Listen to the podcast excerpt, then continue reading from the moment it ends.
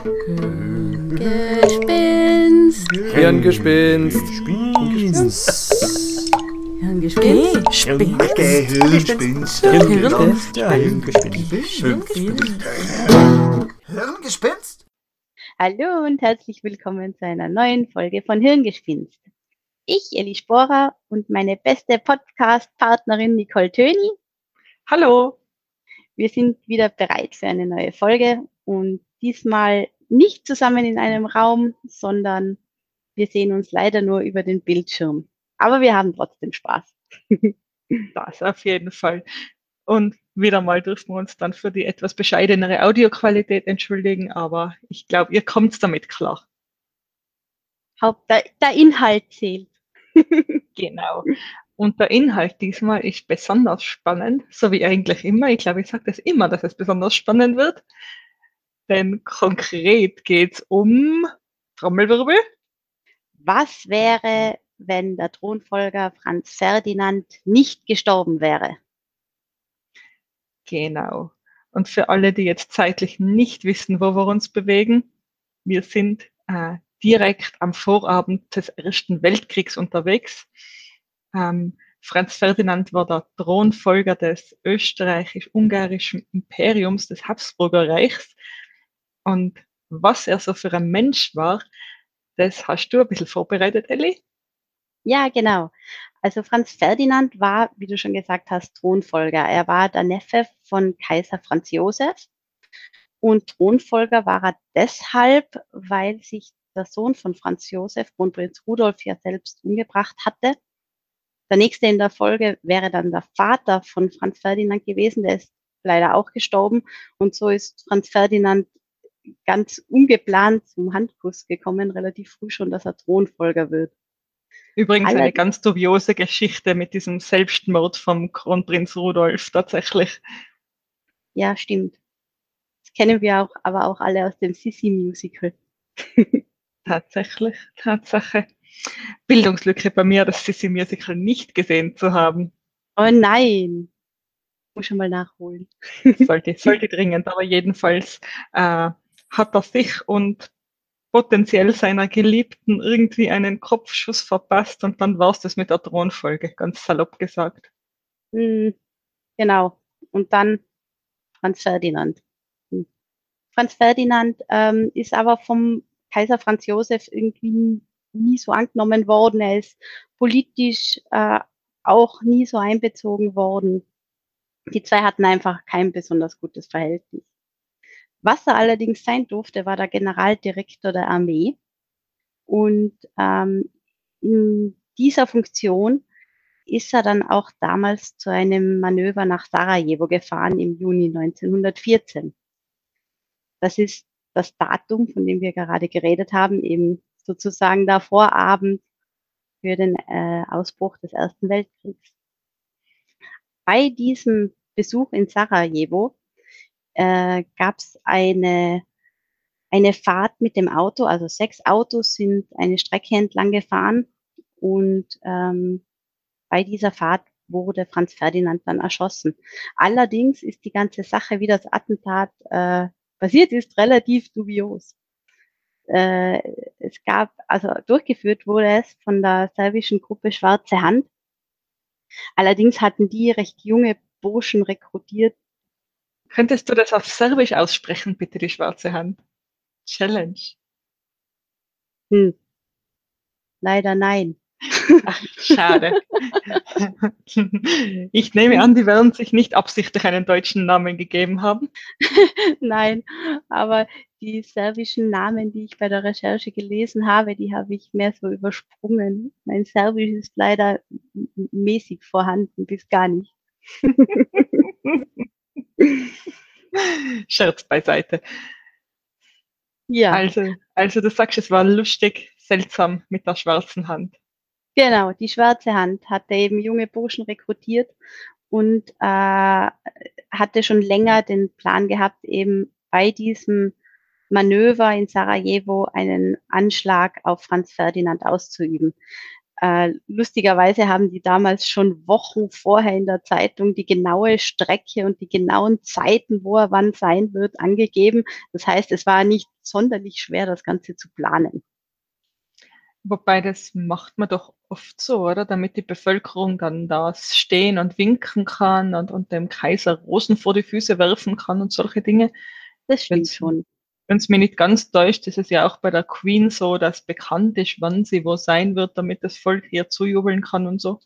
Mhm. In, interessant ist es eher noch, äh, weil es eigentlich in Sarajevo auch auf den ähm, Kaiser Franz Josef schon einmal ein Attentat gegeben hat. Also es ist jetzt nicht das erste Attentat, was dort verübt wird. Also theoretisch hätte man sagen können, vielleicht sollte man vorsichtiger werden. Aber ja, auf jeden Fall, junge Burschen wurden am Rande der Strecke platziert und sollten eben ähm, äh, versuchen, den Thronfolger umzubringen. Allerdings von, ich glaube, es waren sieben jungen Männern, haben nur zwei überhaupt irgendwas getan. ähm, die ersten zwei haben irgendwie keine Ahnung gehabt, wo überhaupt das Auto ist, wo der Thronfolger drin sitzt. Der dritte dann hat dann mal eine Bombe geworfen, hat dann aber nicht wirklich gut getroffen und hat nur die im Auto dahinter erwischt, die dann leicht verletzt waren und ins Krankenhaus mussten. Allerdings hat dieser erste Anschlag dann verursacht, dass der ganze Tross zuerst einmal ins Rathaus gefahren ist und kurz beraten hat, wie sie jetzt weiter tun sollen, was natürlich äh, die äh, restlichen Attentäter auf der Strecke ähm, etwas aus dem Konzept gebracht hat, weil sie ja nicht gewusst haben, wann der jetzt wieder vorbeikommen sollte oder ob überhaupt. Ähm, sie haben dann beschlossen, dass sie eigentlich mit dem Auto ins Krankenhaus fahren wollen und die zwei leicht Verletzten ähm, Kollegen dort besuchen. Ähm, war ja schön und gut. Sie fahren los. Allerdings haben sie irgendwie vergessen, den Fahrern sagen, dass sie dorthin wollen und nicht wieder die gleiche Strecke weiterfahren, die eigentlich geplant war. Ja, was dazu geführt hat, dass sie falsch gefahren sind. Ähm, dann, wie sie gemerkt haben, sie sind irgendwie falsch am Weg, äh, hat plötzlich geheißen, ja, okay, wir müssen wieder umdrehen. Äh, sie sind rückwärts sogar ein Stück, glaube ich, gefahren und haben dann irgendwo plötzlich stehen bleiben müssen und sind dann zufällig vor dem Café, wo der ähm, eigentliche Attentäter Kaffee getrunken hat und gewartet hat, sind sie stehen geblieben. Also der hat dann nur mehr aufstehen müssen und schießen. Ja, also alles sehr viel Zufall, dass das überhaupt funktioniert hat, das Attentat. Also aus äh, weltgeschichtlicher Sicht könnte man ja sagen, dass die Wahrscheinlichkeit, dass das äh, funktioniert mit dem Attentat, war dann doch geringer als die Wahrscheinlichkeit, dass es nicht klappt.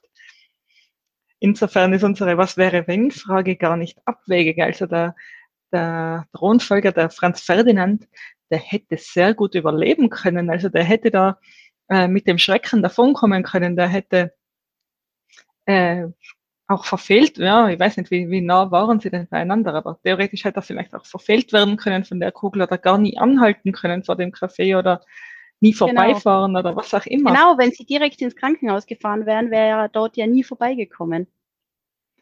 Genau, also da, da wäre ja durchaus Spielraum für unsere Was wäre wenn Frage. Und so wie du das beschreibst, ist das Attentat zwar geplant von langer Hand, aber dann doch recht dilettantisch ausgeführt worden, oder? Genau, also die Attentäter selber waren alles Gymnasiasten mit 18, 19 Jahren. Und äh, eben das, was ich jetzt äh, gelesen habe, die waren eigentlich nicht sonderlich gut auf das Ganze vorbereitet. Also eben, sie haben nicht genau gewusst, welches Auto, haben sich dann nicht werfen getraut oder haben Angst gehabt oder ja. Mhm.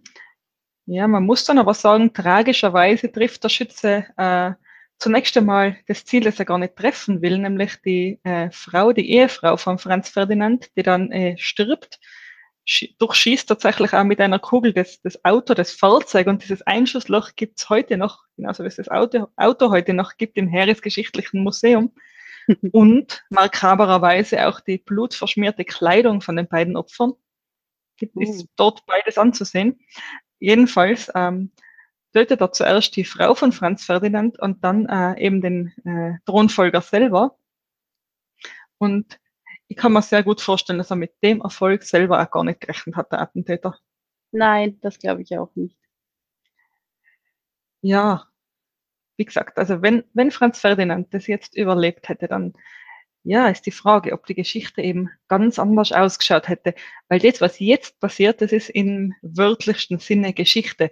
Innerhalb von äh, kürzester Zeit ähm, kommt zu einer, einer Drohgebärde gegenüber Serbien. Ich weiß nicht, ob du es vorhin gesagt hast, weil die Schwarze Hand war ja eine nationalistische serbische Bewegung, die das Ziel gehabt hat, äh, ja, hm, irgendwo, ja, vom Habsburger Reich auch loszukommen, eben nationalistisch und ähm, gegen natürlich die Habsburger eingestellt waren, sowieso klar. Und ähm, insofern ist es jetzt auch nicht verwunderlich, dass äh, Serbien des Landes, nachdem die Attentäter äh, serbisch sind, das jetzt ein Ultimatum bekommt vom Habsburger Reich und zwar ein so scharf formuliertes Ultimatum, dass es eigentlich kein vernünftiger Staat, kein äh, selbstständiger Staat der Welt eigentlich in dieser Form annehmen kann. Genau, ähm, und äh, Österreich hatte ja auch gleich Verbündete. Ja, und das ist auch wieder eine, eine sehr spannende Geschichte, wie das mit diesen Verbündeten so war. Die, der zweite blöde Zufall, der dann nämlich zum Ausbruch des Zweiten Weltkriegs beiträgt, hat mit, mit diesen Verbündeten zu tun. Aber zuerst eben nur ganz kurz zum Ultimatum. Also Serbien äh, geht auf das Ultimatum tatsächlich ein. Serbien ignoriert das nicht, sondern Serbien sagt nur, na, bedingungslos können wir das nicht machen. Ähm, woraufhin fünf Tage später ähm, Österreich-Ungarn, die Habsburger Monarchie, den Krieg erklärt, äh, nicht ohne eben zu wissen, dass Deutschland als stärkerer Verbündeter ihnen im Bündnis voll zur Seite stehen muss und wird. Ähm, dummerweise hat der Kaiser Wilhelm dort ihnen eine Art Blankoscheck ausgestellt. Der Kaiser Wilhelm hat das Bündnis unterzeichnet, hat gemeint, ja, im Verteidigungsfall ähm, ist Deutschland auf der Matte, im Verteidigungsfall äh, wird Deutschland auch äh, für Österreich einstehen, für Österreich-Ungarn einstehen. Und dann ist der gute Kaiser auf Urlaub gefahren. der richtige Zeitpunkt dafür.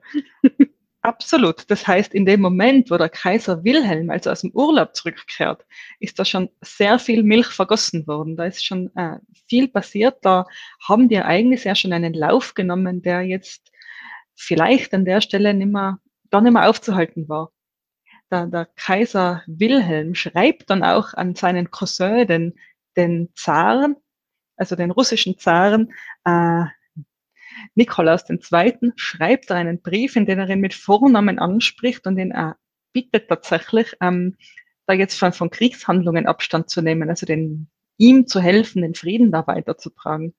Ähm, der Zar Nikolaus II. ignoriert es allerdings, äh, entspricht diesem, diesem Wunsch nicht und dann kommt es, wie es offensichtlich ab diesem Zeitpunkt dann kommen musste. Ja. Also wirklich also zwei, zwei absolut dumme Zufälle, wenn man so sagen möchte. Mhm, schon. Und Russland war eben dann auf der Seite von äh, Serbien in der Auseinandersetzung, oder? Genau, und um Serbien ging es ja dann im, Zweit-, im Ersten Weltkrieg äh, ja nur noch als Auslöser sozusagen. Da gab es ja dann eine ganze, ganze Kettenreaktion ausgelöst, oder? Genau, um wen es eigentlich ging, waren zwei Blöcke, zwei, zwei Allianzsysteme, die sich da gegenübergestanden sind. Auf der einen Seite eben ähm, Großbritannien, Frankreich und Russland, die Deutschland sozusagen eingekesselt haben, weswegen Deutschland als solches das Gefühl hat, es muss zum Krieg kommen. Deutschland hat das Gefühl, da ähm, ja eben eingekesselt zu sein, verbündet sich mit Österreich aus, aus genau diesem Grund, versucht sich eben Bündnispartner zu suchen. Genau, und der, und der dritte Bündnispartner, der da gemeinsam mit Deutschland und Österreich kämpfen sollte, das aber dann, wie die Geschichte zeigt, nie getan hat, war Italien. Also eigentlich stehen sich da jetzt äh, zwei Blöcke mit jeweils drei großen Mächten gegenüber. Ähm, Genau, und an dieser Stelle kann man sich fragen und muss man sich auch fragen, ob der Krieg jetzt, ob der Erste Weltkrieg jetzt unausweichlich war. Wenn man den Franz Ferdinand jetzt nicht erschossen hätte und wenn auch seine Frau überlebt hätte, Klammer auf, die ja nicht allzu äh, beliebt war im Hause Habsburg, ähm, wenn man ihn jetzt also nicht erschossen hätte und seine Frau auch überlebt hätte, ja, hätte dann der gesamte Krieg nicht stattgefunden oder hätte es dann irgendeinen anderen Zündfunken garantiert gegeben, der dann ja das fast zum Überlaufen bringt, der den Weltkrieg auslöst. Und einerseits war es wahrscheinlich wirklich schon so weit, dass, dass ähm, das fast relativ schnell zum Überlaufen gekommen ist. Auch äh, mit dem Ultimatum, das ist ja alles sehr schnell gegangen, oder? Tatsächlich ja, aber eben andererseits, ich habe es dir vorhin erzählt, der Brief vom Kaiser Wilhelm an den, an den Zar Nikolaus. Ähm, Deutschland bereitet sich auf einen Krieg vor, Deutschland denkt über Krieg nach, aber versucht dann doch, oder zumindest der Kaiser versucht dann doch, da dem Ausbruch auch entgegenzuwirken, will irgendwo jetzt nicht, nicht auf Teufel komm raus Krieg. Also so wie es oft gezeichnet wird, die, die deutschen Kriegstreiber, ähm, das mag vielleicht auf manchen Ebenen so gewesen sein, aber bestimmt nicht auf allen Ebenen. Weißt du, wie es in Österreich ausgesehen hat? Waren die eben schon, schon ganz heiß drauf, endlich wieder einmal in den Krieg zu ziehen? Ja, das sind wir mitten in den möglichen, in den, in den Ursachen, in den vielfältigen Ursachen, die eben der Erste Weltkrieg gehabt hat. Und wenn es da nichts ausmacht, würde ich da gern kurz ein bisschen ausholen, ähm, weil das für mich ganz spannend war und damit man sich überlegen können, ja, hätte es überhaupt eine Rolle noch gespielt mit dem Franz Ferdinand? Wo hätte man mhm. jetzt da an, ansetzen können und welche dieser Gründe hätte es denn nicht gegeben? Was hätte eventuell anders ausgesehen? Und warum genau zu diesem Zeitpunkt sozusagen? Warum genau jetzt? Warum genau 1914? Ich weiß gar nicht, ob wir die Jahreszahl schon genannt haben. Doch, du hast sogar das exakte Datum genannt. Stimmt. Jedenfalls, wenn ich jetzt eben ein bisschen aushole, jetzt haben wir eben, wir müssen uns das ein bisschen die Gesamtsituation vorstellen, wie das damals war. Also die Macht von Deutschland ist ein Wachsen begriffen.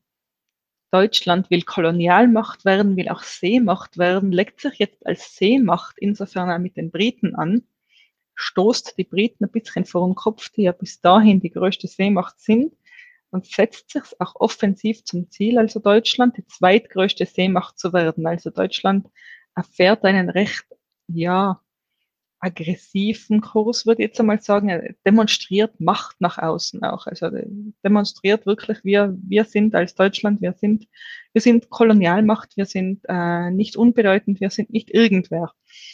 Äh, und, und dieses ähm, Kräfteprotzen, so dieses Muskelspiel, das weckt dann bei den Briten wiederum Angst. Ähm, da hat man jetzt irgendwo Angst vor Deutschland, Angst vor einem erstarkenden Deutschland Angst auch davor, was, was passiert, wenn sich Deutschland eben starke Verbündete sucht. Und insofern reagiert Großbritannien natürlich damit, äh, dass es sich seinerseits Bündnispartner sucht. Und wenn man sich überlegt, das Bündnissystem vorher in Europa, das war geprägt von so einer gewissen Fluidität, von so einer Machtbalance sozusagen. Also da hat sich immer das hat ständig so ein bisschen gewechselt und äh, Bündnispartner haben zusammengefunden, haben sich wieder getrennt, also so eben ad hoc, was gerade genützt hat. Also das waren keine starren Fronten, das war fluid, das war im, im Wechsel begriffen. Ähm, und jetzt aber durch dieses Erstarken von Deutschland und die Frucht von Großbritannien wird das Bündnissystem immer starrer. Äh, es, es, kommt, es kommt zu den fixen Bündnissen, von denen wir geredet haben. Also 1907 ist dann Großbritannien mit Frankreich und, äh, und Russland offiziell Bündnispartner und kreist so also Deutschland ein, also um, umzingelt Deutschland von allen Seiten, wenn man sich jetzt auf der Karte vorstellt. Okay, Russland auf der einen Seite, Frankreich, Großbritannien und in der Mitte das eben eingekreiste Deutschland. Mhm. Dann war also sozusagen irgendwie absehbar, dass sobald ähm, Deutschland in einen Krieg eintritt, dass das dann mehr auslösen würde könnte man verkürzt eventuell so zusammenfassen, aber das ist ja nicht das Einzige. Also das sind ja noch, das sind ja einige mehr Komponenten.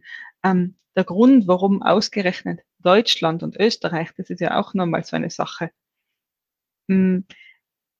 Gerade, gerade Österreich ist ja ein Symbol für ähm, den alten Weg, sage ich jetzt sozusagen in, in ganz Europa kommt ja Nationalismus auf, also dieser Nationalstaat, ein, ein Volk, eine Nation, dieser Gedanke wird ja immer, wird, wird populär und, Österreich-Ungarn, das Habsburgerreich entspricht dem Ganzen tatsächlich überhaupt nicht und ist in dem Sinne eigentlich vom Zerfall bedroht. Zur gleichen Zeit ist ja das Ottomanische Reich äh, eben auch im Zerfallen begriffen.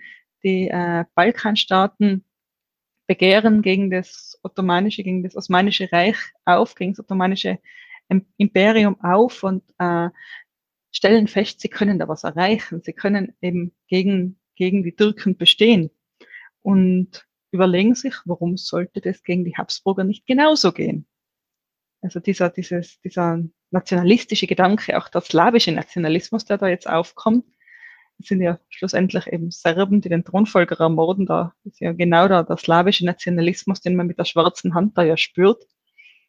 Ähm, genau, und was früher auch der Fall war, also vor dem Nationalstaat in diesem Sinne, waren die Grenzen als solche auch etwas äh, variabler. Ein Territorium wurde dann wieder einem anderen Herrscher zugeschlagen oder auch nicht, um einfach sicherzustellen, dass halt eben es genug Beherrschte gibt, wie auch immer, aus, aus Gründen, die vielfältig sein können, hat das Territorium dann wieder einmal ähm, die Regentschaft gewechselt, hat woanders dazugehört, ganz unabhängig davon, welche Sprache die Beherrschten oder der Herrscher jetzt gesprochen hat. Also das war jetzt nicht so, dass da eine totale Einheit geherrscht hat, sondern man war als, als Bürger auch wechselnden Loyal Loyalitäten unterworfen. Und genau das ändert der Nationalstaat jetzt. Also genau jetzt werden die Grenzen auch starr und fix.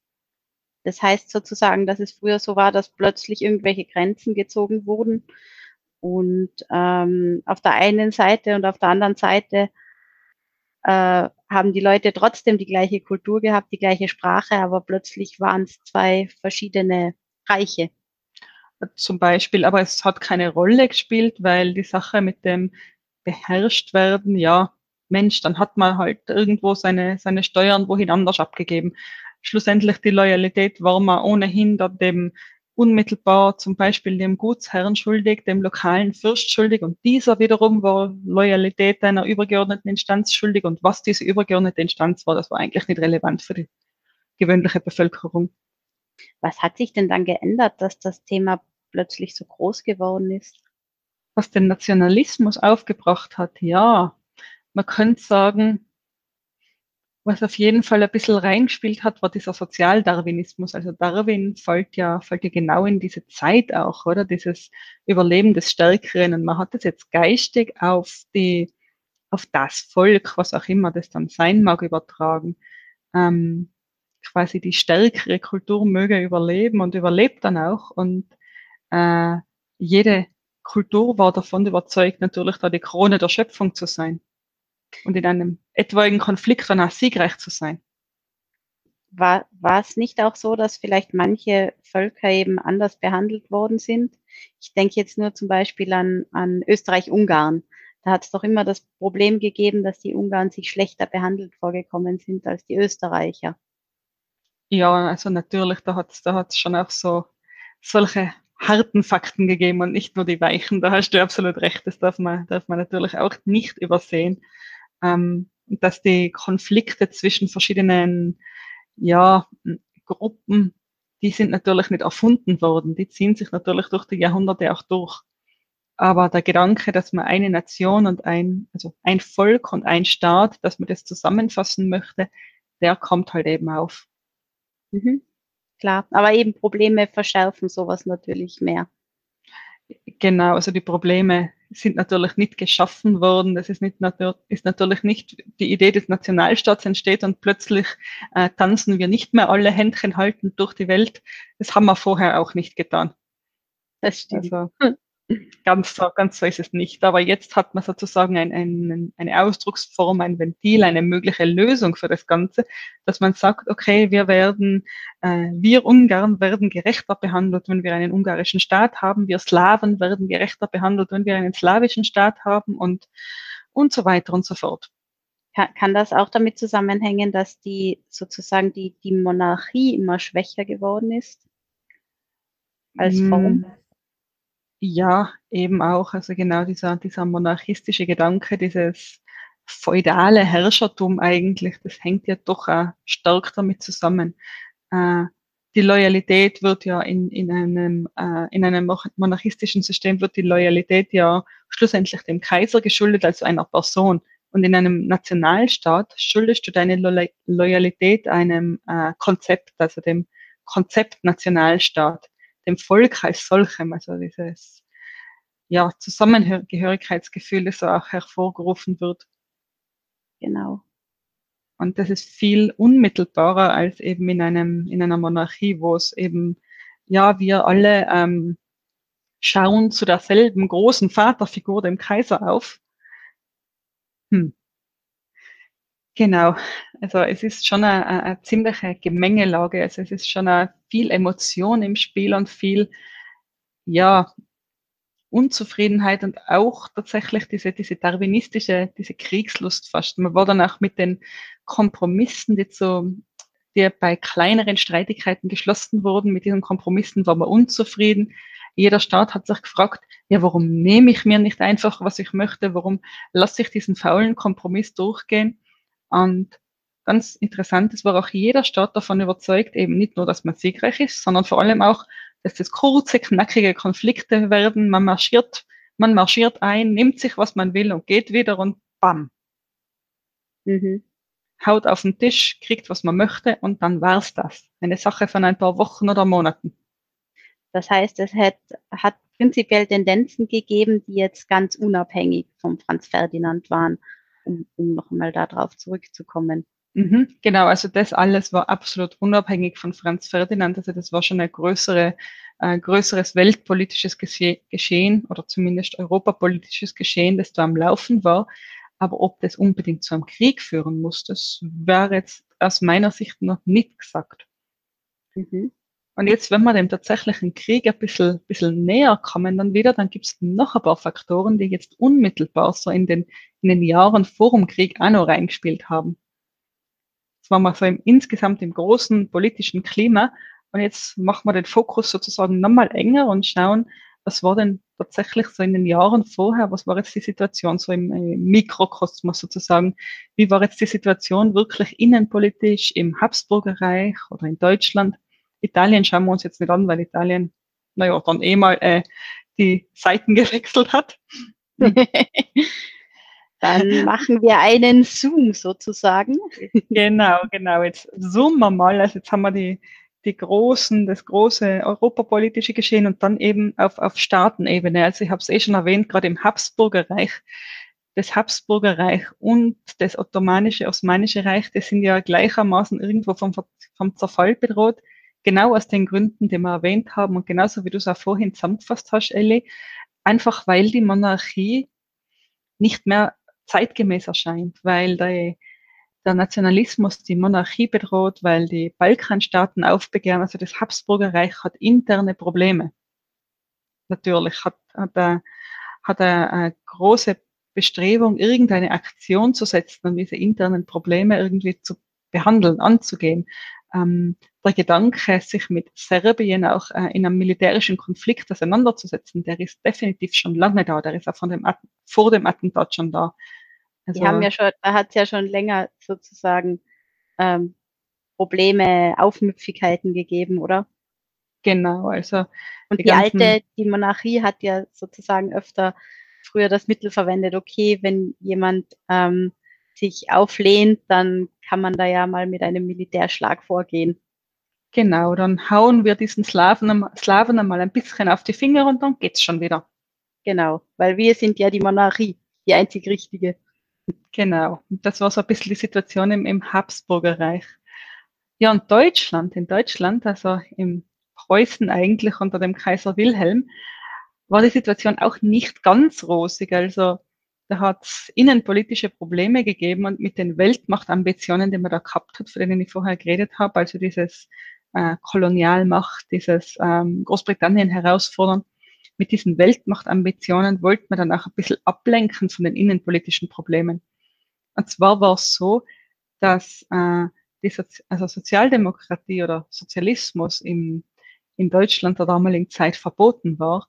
Ähm, die Arbeiterklasse ähm, hat es nicht besonders gutiert und was die Arbeiterklasse noch viel, viel weniger gemacht hat, war die Tatsache, dass das protektionistische Deutschland ähm, Zölle eingeführt hat, und zwar ausgerechnet auf Getreide. Hm. In den USA ist nämlich, oder in Amerika ist äh, billiges Getreide produziert worden. Ähm, das heißt, die Lebensmittelpreise wären grundsätzlich äh, gefallen, wären grundsätzlich niedrig gewesen. Jetzt hat aber Deutschland versucht, die eigenen Märkte zu schützen, hat also Zölle eingeführt auf diese, diese Importe, ähm, wodurch es für den Arbeiter gewirkt hat, als würde der Staat jetzt plötzlich, oder nicht plötzlich, sondern es würde der Staat jetzt die Lebensmittel besteuern. Es würde der Staat dem quasi das Essen unter der Nase wegstellen. Also mhm. Also die, die Unruhen und Spannungen waren durchaus da. Und insofern dieses Groß Großmachtgetue war dann einfach, ähm, wenn der Zusammenhalt nach innen fehlt, dann projiziere ich das eben nach außen. Dann habe ich den, den großen äußeren äh, äh, Feind oder das große Bild, das ich nach außen sein will und ich versuche unter diesem Banner eben die Leute dann zu vereinen. Also insofern hat Deutschland zumindest irgendwo ähm, auch einen Grund gehabt, auf Krieg aus zu sein, einen Grund gehabt, an zumindest an einen kleinen Konflikt zu denken. Mhm klar. Ja, und dann innenpolitisch gibt es auch nur die Personen, die handelnden Personen. Wer ist da tatsächlich unterwegs? Der Kaiser Franz Josef, der ist selber schon fast ein Relikt zu der Zeit. Der ist 84 Jahre alt.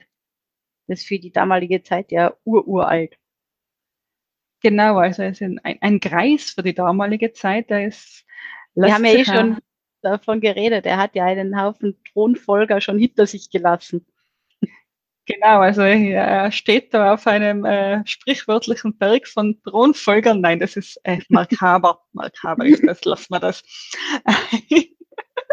Jedenfalls, er ist alt und er ist ähm, in dem Sinne auch von seinen äh, Beratern durchaus auch beeinflussbar. Also ist jetzt auch nicht mehr so in der, in der Blüte seiner Kraft und seiner, seiner Jahre sozusagen. Ähm, genau, stirbt übrigens auch eines natürlichen Todes dann mitten im Ersten Weltkrieg. Ich weiß nicht, ob du es ob du's wusstest. Ähm, so ein, ist mir irgendwo untergekommen, aber eben mitten im Weltkrieg habe ich auch mitbekommen. Genau, also der ist tatsächlich an einer Lungenentzündung in seinem äh, Arbeitszimmer sozusagen, also hat am Vormittag noch Besucher empfangen, tatsächlich. Am Vormittag noch, äh, ja, absolut, absolut. Und, und am Nachmittag äh, ist es ihm dann schlechter gegangen und am Abend tatsächlich hat äh, sein Leibarzt dann den Tod festgestellt. Lungenentzündung, wie gesagt. Ähm, wie gesagt, und das war nur zwei Jahre nach Beginn des äh, Zweiten Weltkriegs, äh, Ersten Weltkriegs, Entschuldigung, ich verhaspel mich da. Das heißt, wenn man dieses, dieses Pulverfass Europa, wenn da jetzt noch zwei Jahre länger der Deckel drauf geblieben wäre, wenn es nur diese zwei Jahre die es gebraucht hätte, bis da ein, tatsächlich ein Machtwechsel stattfindet. Eben. Dann hätte die ganze Sachlage durchaus ganz, ganz anders ausschauen können. Also genau, wenn, weil ähm, wenn äh, Franz Ferdinand nicht ermordet worden wäre, dann wäre, hätte er zwei Jahre später alles übernommen. Eben. Und wenn man es gerade geschafft hätte, dass diese zwei Jahre der, der Krieg eben nicht aufspricht, also und das wiederum ist etwas, was ich mir jetzt, was ich mir jetzt besser vorstellen kann. Nicht, dass der mhm. Erste Weltkrieg gar nicht ausbricht, sondern dass man es mit viel Glück vielleicht schafft, dieses, dieses, äh, diese äh, Lunte da noch ein bisschen am Brennen zu halten, dieses, äh, diese Spannungen aufrechtzuerhalten und die Spannungen eben nicht in einem großen Krieg jetzt zu entladen, sondern eben äh, zu warten, auf diesen, auf diesen Herrscherwechsel auch zu warten. Ähm, Genau, also meiner Meinung nach wäre das durchaus ein realistisches Szenario, weil dass der Weltkrieg ausgerechnet 1914 ausbricht und nicht schon 1912 und auch nicht 1916 und auch nicht 1918, sondern genau 1914. Ähm, das denke ich, das ist schon diesem unmittelbaren Umstand geschuldet, diesem unmittelbaren Zündfunken, diesem Attentat. Genau. Und eben Franz Ferdinand als Kaiser, das wäre ein totaler Gamechanger geworden. Franz Ferdinand und äh, Franz Josef, habe ich ja schon erwähnt, haben sich ja gar nicht gut verstanden. Die waren einfach auf, auf komplett verschiedenen Ebenen. Und Franz Ferdinand hat einfach auch einige Probleme, die eben aufgekommen sind, schon gesehen und hatte sich eigentlich auch schon Gedanken darüber gemacht, wie man die Probleme lösen könnte oder wie man probieren könnte, äh, eigentlich auch einen Krieg zu verhindern. Er war nämlich kein großer Fan davon, einfach Krieg zu beginnen. Ähm, ein Grund davon war, dass er gefunden hat, dass das äh, österreichisch-ungarische Heer nicht gut genug ausgestattet wäre. Ähm, er hat ja vor allem beruflich mit dem Heer zu tun gehabt. Ähm, aber andererseits eben hat er einfach gemerkt, dass es eben diese nationalen ähm, Bestrebungen gibt und hat sich darüber Gedanken gemacht, wie man äh, diese sozusagen bedienen könnte, ohne jetzt als Kaiser, als Monarch äh, eben an, an Einfluss zu verlieren oder nicht zu viel Einfluss zu verlieren. Mhm. Und was wären seine Ideen gewesen? Wie hätte er vorgehen wollen? Also er hätte sich überlegt, dass man eben, also ein Problem, das er eben gesehen hatte, äh, war, dass es eben in äh, Österreich-Ungarn eben diesen großen Unterschied gab, dass die österreichische Bevölkerung zum Beispiel ein Wahlrecht hatte und die ungarische nicht. Und da hat es eben große, große Unstimmigkeiten gegeben. Und er hat sich dann eben gedacht, ja, eigentlich wäre es ja sinnvoller eben, wenn es ähm, die Nationalstaaten geben würde, die dann zu einem großen äh, Reich zusammengefügt werden, aber eben zum Beispiel, dass dann auch alle eben die, die Möglichkeit hätten zu wählen, dass alle ihre eigenen Parlamente hätten, aber trotzdem er als Kaiser, als Monarch an der Spitze stehen würde. Und äh, eben seine Idee war, äh, war eben die Vereinigten Staaten von Österreich oder von Großösterreich. Das muss ich jetzt nochmal wiederholen, weil es so schön klingt. Die Vereinigten Staaten von Großösterreich. Mhm. Also er war schon sehr fortschrittlich.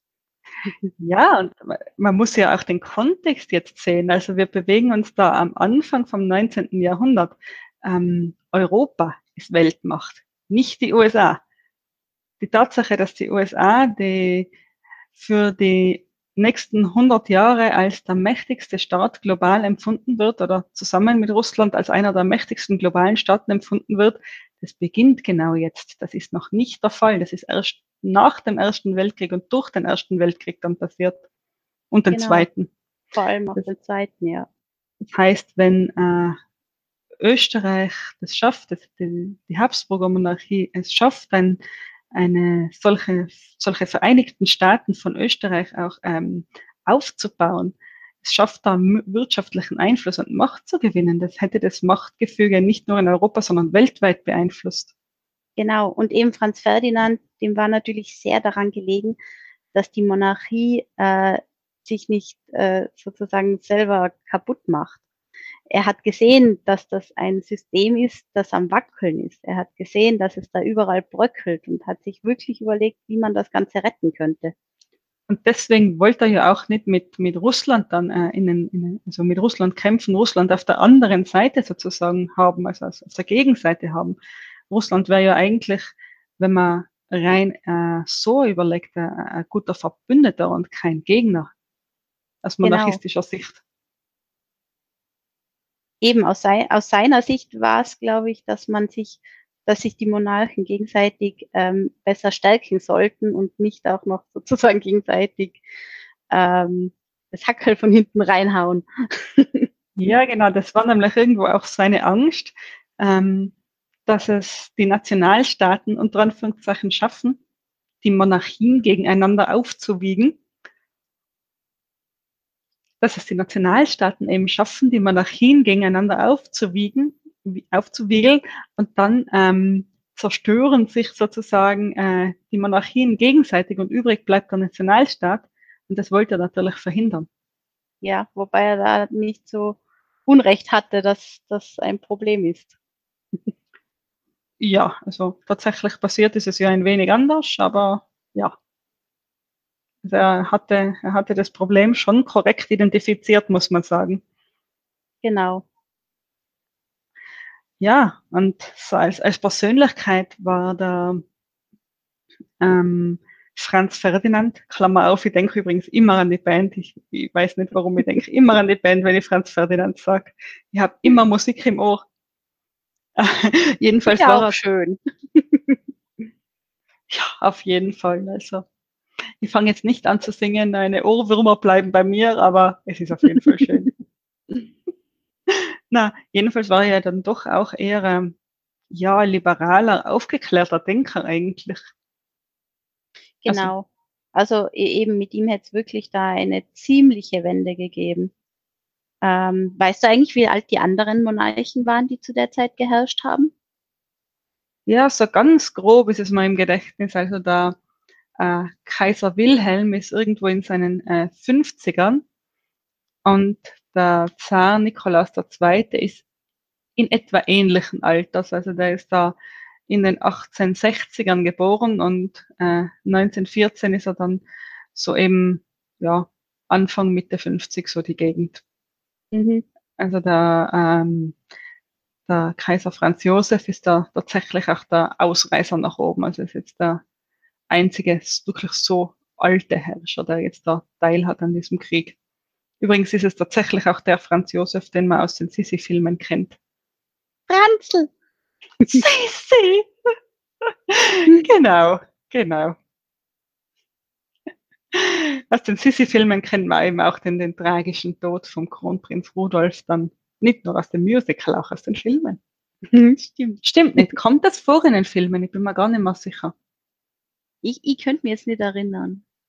Es, ist schon so lang her, also Hauptsache, hauptsächlich erinnere ich mich an langes, wallendes Haar mit Blumen drinnen. Mhm. Sissi. Ja, und es ist ja immer irgendwas mit der jungen Kaiserin. Also vielleicht ist das Traurige doch erst danach passiert.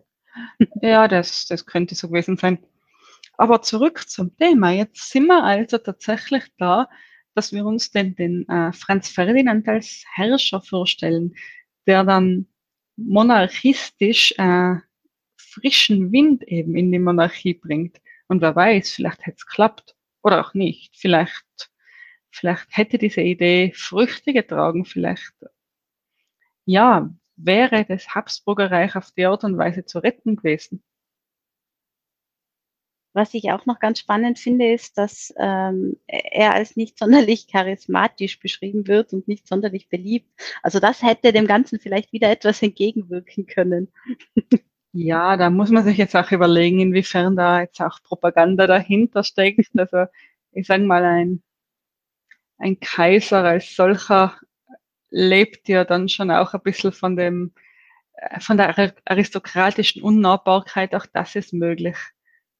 Klar, klar. Nur eben das ganze Vorhaben, das er hatte, das hat natürlich schon auch eben mit, mit äh, Fingerspitzengefühl zu tun. Und wenn er die Monarchie retten will, dann muss er natürlich auch als, als Herrscher angenommen werden.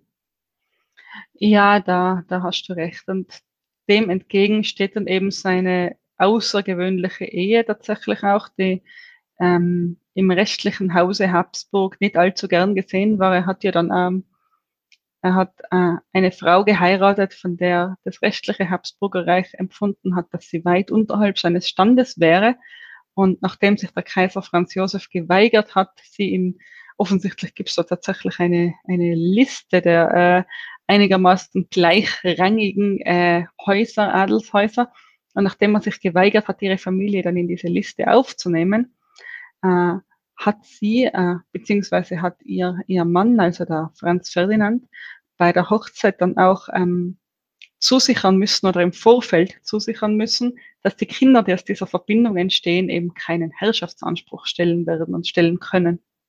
Genau, und bei ähm, offiziellen Empfängen und bei verschiedensten ähm, ähm, Anlässen durfte sie nicht neben ihrem Mann stehen nach der Hochzeit. Genau, und das war jetzt dann nur wirklich ein sehr ungünstiger Zufall, dass sie das in Sarajevo eben doch durfte. Genau, ich glaube, er, er, hat sie einfach mitgenommen. Normalerweise war sie bei sowas nie dabei. Ja, da war irgendwie so ein, ein kleines Loophole, dass er in seiner militärischen Funktion seine Ehefrau natürlich dabei haben durfte. Genau, da war er ja nicht als Thronfolger unterwegs oder als als, als äh, äh, Teil der Habsburger, sondern eben, das war wirklich sein Beruf sozusagen. Als genau, Militärchefe. wenn man so, so, wenn man so sagen möchte, genau. Und ausgerechnet an einem solchen Tag, an einem dieser seltenen Gelegenheiten, wo sie sich dann auch neben ihm zeigt, neben ihm zeigen darf, wo das auch in Ordnung ist, dann, dann passiert sowas. Also man hat schon kein Glück im Leben. Mm -mm. Wirklich nicht. Na, jedenfalls aber, selbst wenn er jetzt äh, Kaiser geworden wäre, dann wäre das Akzeptanzthema, das du angesprochen hast, sicher ein großes gewesen. Ähm, eben seine, seine Nachkommen, die ja dann eben auch nicht Kaiser sein dürfen, äh, diese, diese Ehe, die da äh, nicht gut geheißen wurde, seine Pläne auch, ähm, diese, diese Zweiteilung in Österreich-Ungarn eben wiederum aufzulösen, die ist ja von der ungarischen Reichshälfte eigentlich nicht gut geheißen worden. Mhm. Ironischerweise ausgerechnet, die Ungarn mochten ihn dann nicht. Ja. Die hätten, das hätte man ja auch anders sehen können aus ungarischer Seite, aber tat man nicht. Also da wurde da anscheinend keine Tränen auch geweint. Mhm. Oder wenige Das heißt Tränen. also, das heißt also, wir hätten mit Franz Ferdinand als Kaiser die Möglichkeit, ähm, dass sich viele Probleme verbessert hätten oder aufgelöst hätten. Oder eben, sie hätten sich nicht auflösen lassen und wir wären wieder an einem ähnlichen Punkt gelandet. Sehe ich das richtig? Mm, Nicht notwendigerweise. Wenn jetzt ähm, das Bündnissystem war ja in diesem Fall so, wie es war. Das heißt, Deutschland ähm, war mit Österreich verbindet, verbündet, hat äh, Beistand im Bündnisfall versprochen. Das war aber eine Momentaufnahme. Ähm, Deutschland hätte ganz anders, später auch ganz anders agieren können. Deutschland hätte sich an einer anderen Front wiederfinden können. Deutschland hätte ähm, beschließen können, ja, was Österreich da so tut, Mensch, was soll's? Sollen die sich das mit ihren Slawen selber ausmachen? Also das ist jetzt nirgendwo äh, ganz unverbrüchlich festgeschrieben, dass, ähm, dass Deutschland Österreich in jedem Fall unterstützt hätte. Das war eben nur halt zu dem Zeitpunkt so. Italien ja zum Beispiel hätte ja auch beistehen sollen und hat es nicht gemacht. Mhm. Du lachst. Wie sieht Ja. die italienische Kriegsflagge aus? Nein, nur die Italiener, das ist ja irgendwie so der Running Gag, dass die immer die Seiten wechseln bei den Kriegen. Deswegen muss ich deswegen. lachen. Deswegen weiß auf weißem Grund die italienische Kriegsflagge. Nein, äh, keine, äh, keine rassistischen Witze erzählen.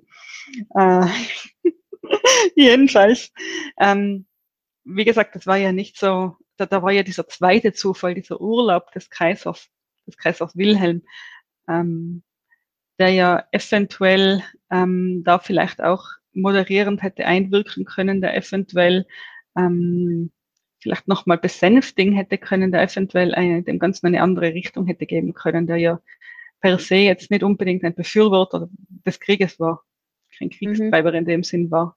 Ja, vor allem wollte er wahrscheinlich keine, keine größeren, globaleren Konflikte auslösen. Deshalb Und- wahrscheinlich auch der Brief an den Zahn. Und mit ziemlicher Sicherheit wollte er da nicht für irgendeinen Blödsinn, den Österreich da gerade aufführt, äh, in einen Krieg hineingezogen werden. Ja, Ich denke, Deutschland hätte sich seine Fronten lieber auch äh, selber bestimmt. Und ich meine, tatsächlich, sobald der Krieg dann da war, hat ja Deutschland äh, dann doch agiert und ganz andere Dinge getan, die jetzt mit, äh, mit diesen, äh, diesen paar Serben da nichts mehr zu tun hatte. Ja, das ist ja überhaupt, dann ist ja ganz viel passiert plötzlich. Eben, also da waren, das ist wieder etwas, das, was da, was da gegen die These spricht, dass der, Zweite, dass der Erste Weltkrieg nicht ausgebrochen wäre. Deutschland hatte ja schon Pläne in der Schublade, die man dann nur mehr in die Tat umsetzen musste. Ja. Und eben, wir haben am Anfang ja schon gesagt, ein Tropfen kann ja dann reichen, das Fass zum Überlaufen zu bringen. Mhm. Aber eben die Sache wäre halt gewesen, wie hätte der Tropfen aussehen können. Ähm, und diese, diese Pläne von Deutschland, das war ja auch wiederum eine Momentaufnahme. Das ist ja auch drum gegangen, was hat Großbritannien dann in den Krieg gezogen? Die Tatsache, dass Deutschland eben durch Belgien marschiert ist, die belgische äh, staatliche Souveränität verletzt hat. Das hat die Briten eigentlich auf den Plan gerufen, weil ansonsten hätten die vielleicht auch gesagt, ja, hm, lass sie spinnen die Festlandeuropäer. Und das ist auch etwas, was ich denke, dass nicht zu jedem Zeitpunkt hätte geschehen können. Also da war dieses Window of Opportunity, wie man es so schön sagt, schon auch da. Also dass sie sich das, das tatsächlich trauen, dass sie das wagen. Mm, das war jetzt mehr oder weniger schon eben auch diesem Moment geschuldet. Meiner Mhm. Meinung nach. Ja.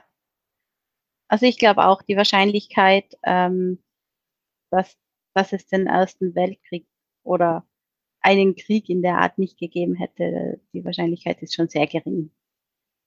Also ich glaube, dass es einen, einen Krieg schon geben hätte, aber dass es so ausarten muss, eventuell, wie gesagt, das, das ist nicht unbedingt gesagt. Also es hätte auch, wie gesagt, wenn äh, gerade Österreich, Ungarn dann durch den äh, Regimewechsel oder nicht Regimewechsel, durch den Herrscherwechsel tatsächlich instabiler wird, in sich zerfällt, die Konflikte in sich austragt und für den Rest der Welt friedlich zugrunde geht sozusagen, in Nationalstaaten zerfällt, ohne diesen Konflikt eben nach außen zu tragen, ohne andere Staaten mitzureißen, ähm, da hätte es nicht unbedingt einen Weltkrieg geben müssen. Das stimmt. Aber eben, nationalistische Tendenzen hat es ja in anderen Staaten auch gegeben. Also.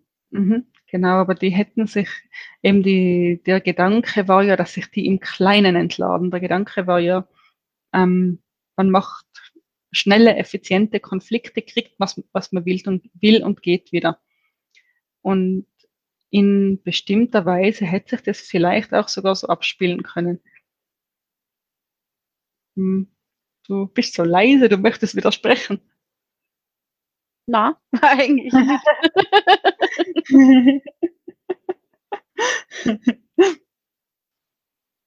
Ja, aber insgesamt ähm, können wir eigentlich fast nur das sagen, was wir sehr oft sagen. Wir wissen es einfach nicht. Wir haben jetzt viel spekuliert, wir haben äh, uns viel überlegt in viele Richtungen und tatsächlicherweise äh, könnte es so gewesen sein, es könnte gewesen sein, dass der Franz Ferdinand der eine Auslöser war, der unserer Geschichte, unserer Entwicklung eine bestimmte Richtung gegeben hat. Und ohne den Franz Ferdinand, ohne seine Ermordung, ähm, hätte dann hätte der Nationalstaat nicht diesen Siegeszugang getreten, wäre ähm, wäre ähm, die USA nicht so stark geworden, wäre vielleicht auch der Kommunismus nicht so äh, erstarkt, wie es dann ist. Oder aber wer weiß, vielleicht wäre auch völlig egal gewesen. Vielleicht hätte es drei Wochen nach dem dann missglückten Attentat von Sarajevo irgendeinen anderen Auslöser geben. Irgendeine Kleinigkeit wäre passiert und boom, das Pulverfass Europa wäre explodiert und alles wäre exakt genau gleich gelaufen, wie es gelaufen ist. Wir werden es nicht wissen. Ja. Hoffentlich haben wir euch heute ein paar interessante Dinge näher gebracht. Uns hat es auf jeden Fall sehr viel Spaß gemacht, uns mit dem Thema zu beschäftigen, ein bisschen rumzuspinnen. Was wäre zu wennen? ein, ein, ein schönes, ist das ein Nomen? Nein, ein Adjektiv. Nein, äh, mir fehlen die Worte für Worte. Mir auch. Ich erfinde so gerne Wörter. ja, auf jeden Fall danke fürs Zuhören. Ähm, bitte gerne wieder auf www.hirngespinst.eu vorbeischauen, Kommentare hinterlassen und auch gerne an uns Wünsche schicken für weitere Podcasts. Das freut uns immer. Genau, und ganz wichtig, empfehlt uns weiter, teilt unsere Seite. Ähm, genau, weil neue Hörer, da freuen wir uns immer über jeden Einzelnen. Soweit, dass wir euch Fanbriefe schreiben, sind wir noch nicht, aber grundsätzlich, wir freuen uns über jeden von euch. Also mit den. Fanbriefen könnten wir uns mal überlegen. Hm. Es sind dann doch etwas viele. Also wenn du die schreibst, Ellie, ist in Ordnung. Zumindest vielleicht einmal Postkarten. Hm. Digitale, automatische. Hm. Okay, ich lasse es lieber. ja, in dem Sinne, ein schönes Schlusswort. Bitte erwartet euch keine Postkarten von uns, aber erwartet euch weiterhin spannende Inhalte. Wie gesagt, empfehlt uns weiter und ja, danke fürs Zuhören. Tschüss. Ciao.